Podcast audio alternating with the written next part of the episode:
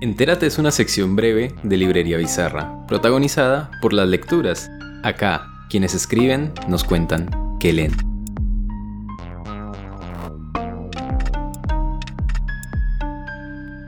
Ahorita agarré Los Llanos de Federico Falco, que me está gustando muchísimo, muchísimo, que tiene esta fibra poética que tiene Federico y que me gusta mucho. He estado leyendo con mucho interés a Matilde Casasola, que es poeta y cantautora boliviana, como muy contemporánea a Violeta Parra, ah. ¿no? Y que, claro, fue poco estudiado, ha sido casi nada estudiada precisamente porque toca ese lugar de contacto, esa es mi teoría, ¿no?